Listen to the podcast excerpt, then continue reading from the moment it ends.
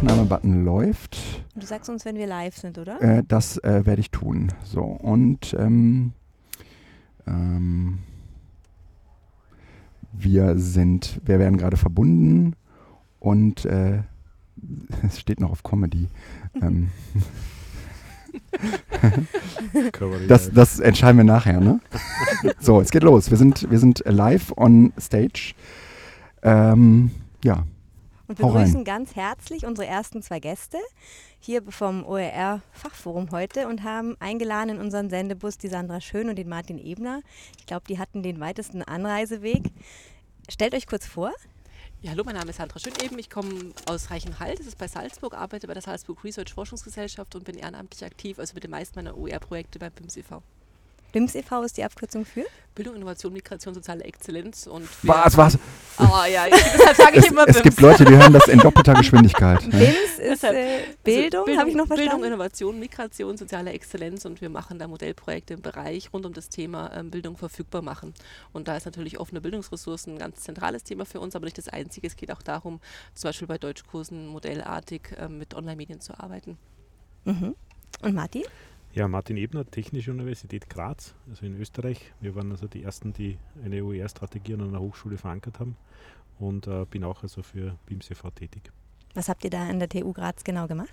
Ja, also wir haben sehr viel begonnen. Ich glaube, das Modellprojekt war seinerzeit das Lehrbuch für Lernen und Lernen mit Technologien, L3T, zusammen also mit der Sandra. Und ähm, von da haben wir also quasi auch Forschungsprojekte gehabt und also gelernt, also wie das funktioniert und haben es versucht zu verankern, grundsätzlich einmal. Okay. Und jetzt macht ihr auch was für Kinder, habe ich gehört? Mm, ja, ist eines der Projekte, über die wir heute quasi jetzt ähm, hier ganz groß aufschlagen, in Anführungsstrichen, weil wir heute online geschaltet haben, das Handbuch zu Making-Aktivitäten mit Kindern und Jugendlichen. Das haben Martin, Christine Nah und ich herausgegeben und wir haben und von vielen tollen Leuten, die äh, Making und Hacking im weitesten Sinne mit Kindern machen, also digitales, kreatives Gestalten, Projektbeschreibungen gesammelt.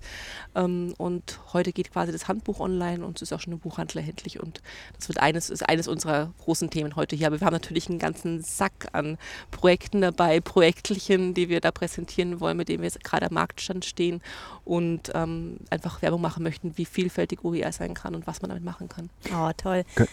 Kann ich eine Zwischenfrage? Ähm, was hat aus deiner Sicht OER und Making gemeinsam?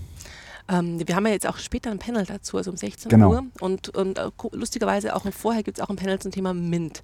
Ähm, beim Thema Making ist aber noch viel zutreffend. Also Making heißt ja digitales kreatives Gestalten, so im weitesten Sinne. Es geht darum, dass in Fab Labs 3, mit 3D gedruckt wird, dass ein, auch ein Austausch entsteht, was machen alle so. Und ich glaube, so die Grundkomponenten ist das Wort offen, was bei beiden einfach zutreffend ist. Also das Making, Making mit Kindern vor allem äh, gehört im weitesten Sinne zu offenen Lernmethoden. Es ist ja eine Projektarbeit, man könnte es auch in anderen didaktischen Settings verorten. Wenn ich jetzt Jugend Hackt anschaue als ein ähm, super schönes Modellprojekt ähm, in dem Bereich, da geht es natürlich auch um Open Source, um Open Data. Und äh, was wir jetzt auch eben haben, wir haben ja auch einen offenen Kurs gehabt zum Thema Making mit Kindern. Also mhm. das ist einfach dieses Open, das zieht sich durch und vermutlich ist es der Grund, also auch die Idee des, des Teilens, des Sharens ist ja wahnsinnig essentiell in dieser, es wird ja auch als soziale Bewegung inzwischen gekennzeichnet.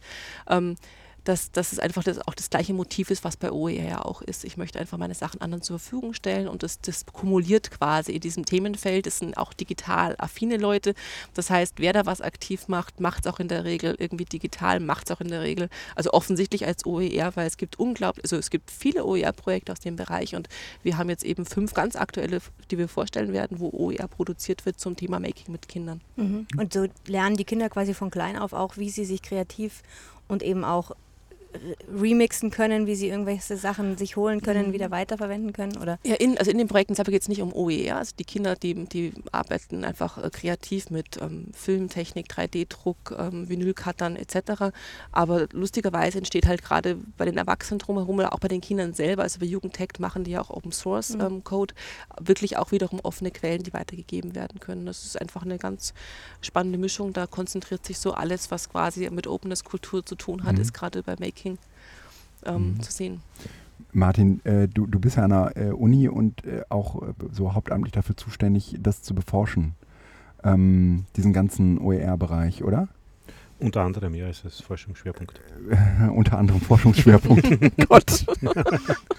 ähm, was sind so deine, deine Erkenntnisse der, der letzten Jahre, weil die Open-Bewegung, also zumindest im Bildungsbereich, bei uns hier in Deutschland ja erst relativ spät eingesetzt hat. Ähm, eigentlich mit diesem Schulbuch-Trojaner-Ding. Mhm. Aber forschen tut ihr wahrscheinlich Ja, die schon? Forschung ist, geht schon fast auf die ersten EU-Projekte zurück, 2007, okay. ähm, wo ja. man also wirklich so begonnen hat, darüber nachzudenken, also die Bildungsressourcen frei zur Verfügung Mhm. zu stellen. Und ich glaube, ähm, wirklich groß geworden ist es eigentlich nicht nur in Deutschland zwar durch Schultrojaner, aber eigentlich das Urheberrechtsgesetz, das also äh, irgendwann immer mehr Leute verstehen, dass es also wahnsinnige Einschränkungen gibt Mhm. Und das uns im Bildungsbereich also nachhaltig äh, ganz schwer das Leben macht. Und das heißt also, dass wir kaum in der Lage sind, also Lehr Lehrmaterialien Hochschulen äh, zur Verfügung zu stellen, obwohl wir Ja. sie selbst produzieren, Ja. weil eben urheberrechtliche Beschränkungen drauf liegen, sei es nur in der Zitation eines Bildes. Und äh, es hat also jahrelange Debatten, also nicht nur in Österreich gegeben, um die Änderung des Urheberrechtsgesetzes, eigentlich mit der Idee, dass man sagt, Bildung muss irgendwie anders laufen. Das funktioniert aber eigentlich nicht. Sagen wir mal so, wenn man darüber nachdenkt, das haben wir lange genug versucht und jetzt ist es eigentlich die zweite Schiene zu sagen, also wir müssen die Leute viel mehr in eine Open-Richtung bringen, dass sie also Mhm. quasi sauber ihre Skripten äh, machen und Mhm. Dann auch noch frei zur Verfügung stellen im Sinne des Tauschen, Teilen, Sharens und dann kann also eine andere Hochschule davon profitieren langfristig und Mhm. äh, so könnten wir so nachhaltig Bildungsmaterialien sichern, vor allem also digitale Mhm. und ähm, es ist aus meiner Sicht also hauptsächlich eine Art Awareness-Bildung quasi Mhm. an Hochschulen, weil also dort natürlich Riesenängste bestehen bis hin zu Abmahnungen, wenn man irgendwo einen Fehler Ja. macht, die also nicht trivial sind. Und natürlich dann also in erster Konsequenz jeder Hochschullehrende sagt, da mache ich mir lieber nichts. Mhm. Und also da touren wir quasi durch die Gegend und versuchen also Leute dafür zu gewinnen eigentlich und Mhm. ähm, nicht nur Vorreiter spielen und zeigen, also welche tollen Möglichkeiten das hat. Also wir haben sehr viel Materialien nach außen gegeben und sehen also, wie toll das ankommt und wie stark das dann benutzt wird und da genau das passiert, was wir prophezeien, dass die Kreativität, also sei es Mhm. egal, ob es beim Making oder woanders ist, in die Höhe geht und steigt und das passiert. Und das ist eigentlich das Ziel der ganzen Aktion. Okay. Wenn ihr sagt, ihr tourt, das heißt, ihr tourt im Netz, aber ihr tourt auch so richtig real. Ja, also ich glaube, wir haben äh, schon viele Vorträge in dem Bereich Mhm. hinter mir und das ist wirklich so, also man holt wieder 100 Lehrende ab, ja, die also dann erst verstehen, von Mhm. was wir reden, weil also frei ist einmal per se, das hängt im Internet und dass da aber große Unterschiede durch das Urheberrecht drinnen sind, das verstehen also die meisten gar nicht und also das heißt, man holt sie einmal beim Urheberrecht ab, erklärt ihnen, was gibt es für Alternativen, wie könnten wir es anders machen und da braucht es halt Beispiele auch. Ne? Und diese Leuchttürme und zu sagen, ja, schaut her, das passiert dann. Also, wie Ja. gesagt, bei L3T, glaube ich, stehen wir momentan bei 500.000 Downloads nach vier Jahren. Das mhm. kann kein Buch nur Mhm. ansatzweise Mhm. mir liefern. Ja. Und Mhm. da haben wir mehr, also das ist so beeindruckend, dass die Leute zum ersten Mal wirklich zu denken, glaube ich, anfangen und sagen, okay, da passiert wirklich was. Und ihr habt ja auch einen wichtigen Preis bekommen in Österreich letztes Jahr für gratis Online-Lernen. Mhm. Den Staatspreis für Digital Literacy, als, als Preis, als Anerkennung dafür, dass es ein Projekt war, bei dem wir versucht haben, ähm, Personen zu erreichen, die ähm, mit, dem,